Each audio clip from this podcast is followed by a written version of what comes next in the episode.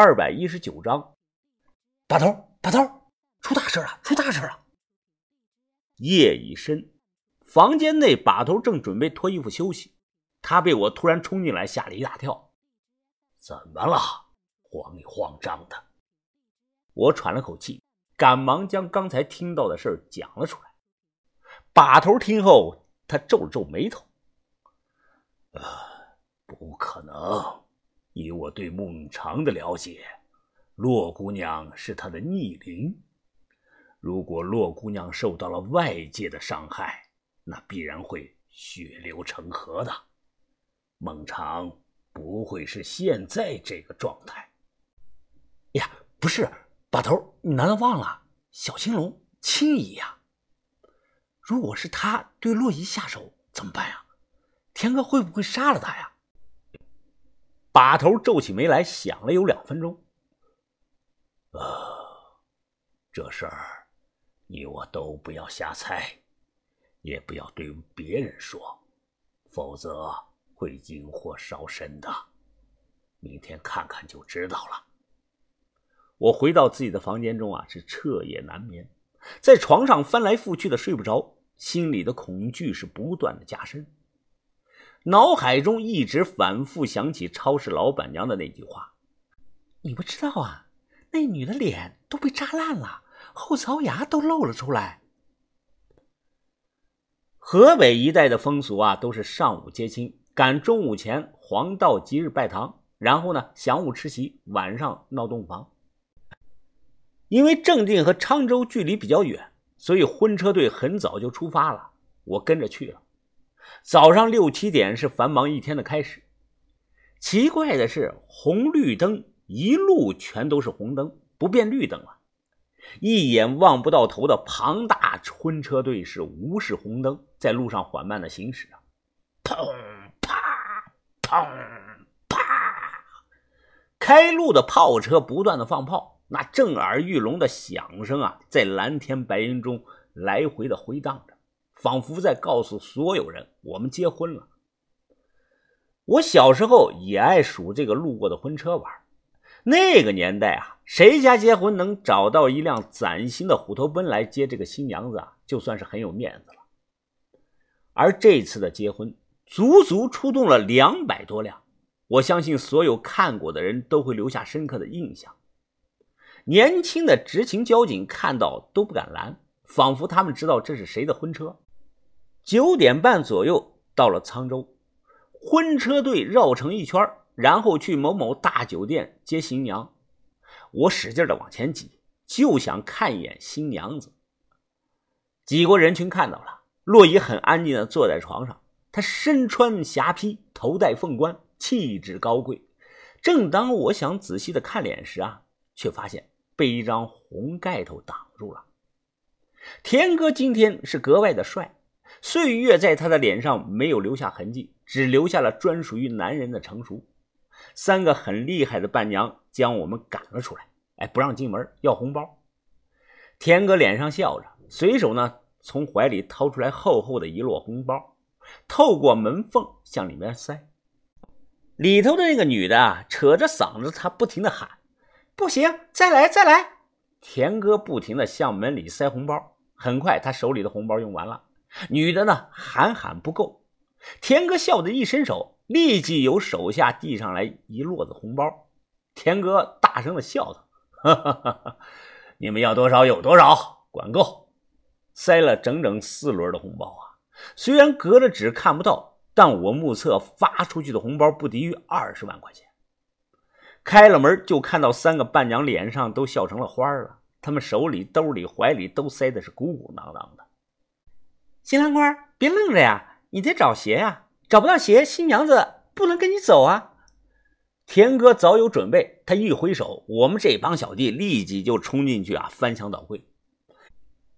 我故意趴下来寻找床底，找准角度，趁机抬头偷看了一眼，盖头下洛伊下巴是完好无损，他嘴角还露着淡淡的笑容呢。我松了口气，心想。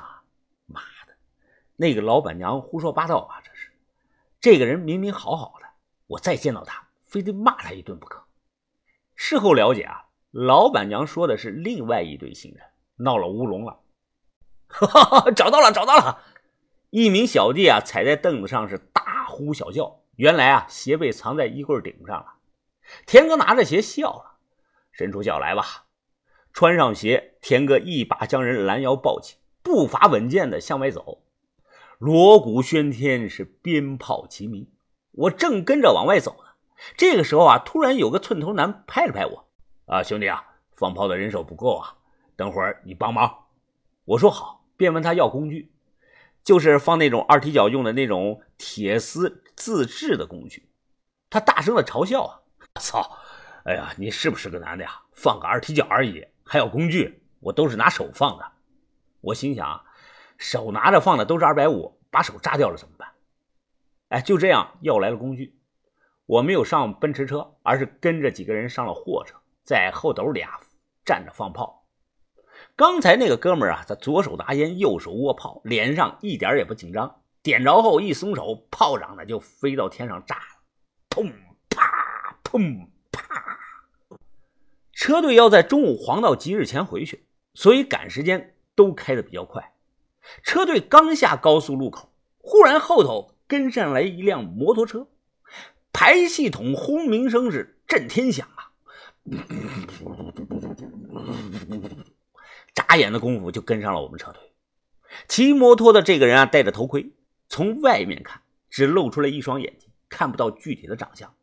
从身材上看是个女的。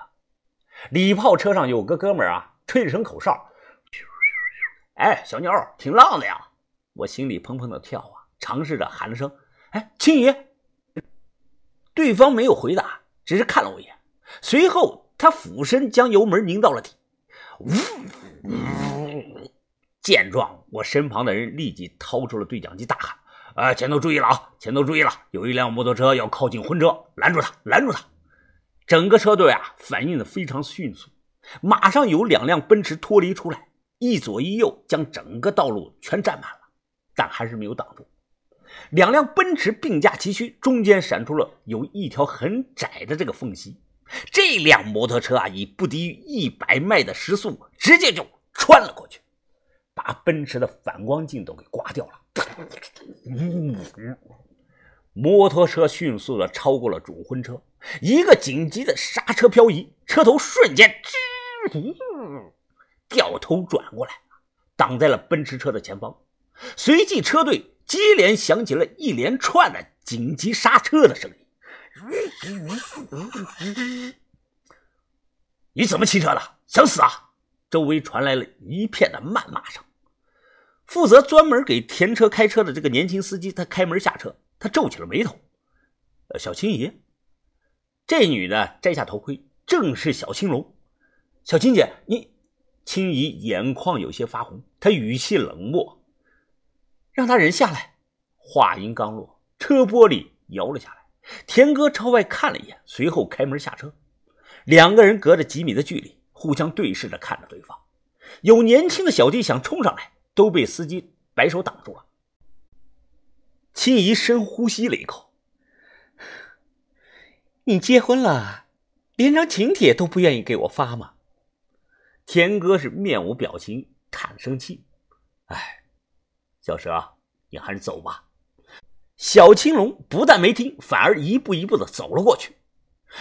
下一秒钟，谁也没有想到，他直接抱住田山九，当场狂热的吻了起来。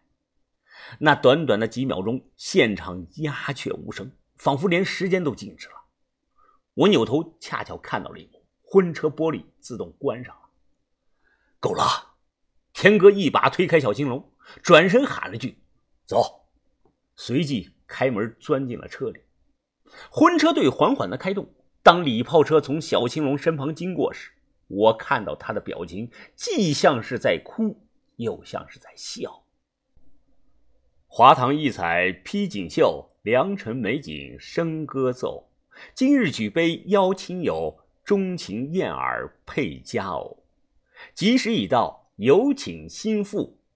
大门缓缓的打开，聚光灯。照了过来，两位伴娘一左一右的搀着新娘缓步走来，隔着一条红毯，天哥满脸微笑的看着。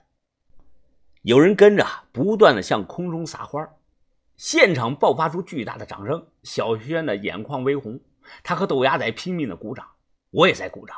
但我注意到了一个细节：洛伊走的明显很吃力，需要人扶着。黑水城的那个事儿啊，都过去近两年了，难道他的腿伤还没好透吗？十里红妆，亲朋见证，凤冠霞帔，明媒正娶。那个时候的司仪主持啊，没有浓浓的播音腔，但表情是认真严肃，没有多余的动作，也不笑，话语间充满了正气。就听这个司仪声音洪亮，他大声的念着：“李同长和何以二姓之佳音，诗咏异世，百年岁月之静好，月老下凡。”祝新妇新男从此缔结良缘，定成佳偶。赤绳早系，白首永结。一拜天地，二拜高堂，夫妻对拜，请新夫新妇行结发礼。礼成，荣登喜堂。漫天鲜花洒下，在人们的掌声中，田哥扶着洛伊慢慢的走着，走了没几步。突然，洛伊脚下一个踉跄不稳，头上的红盖头啊滑落了下来。田哥迅速的帮忙盖上了盖头，整个过程前后不到三秒钟，人们又热烈的鼓掌欢送新人。于哥这个时候啊，他喊我：“云峰，快鼓掌啊！”怎么了你？我脸色发白，嘴唇哆嗦的说不上来一句完整话。这，还是骆家山洛伊吗？怎么怎么成了这个样子了？他脸上瘦的一点肉都没有了，从正面看就像个骷髅。我脑海中瞬间回想起一幕场景来：半年前，当初在洛阳摆平宋家兄弟后，田哥撇下我们，连夜急匆匆的离开了。他当时说小洛感冒了，着急要回去陪他。为此，我还发了好一顿的牢骚。想到这里，我闭上了眼睛。我终于知道田哥为什么看起来像藏着心事了。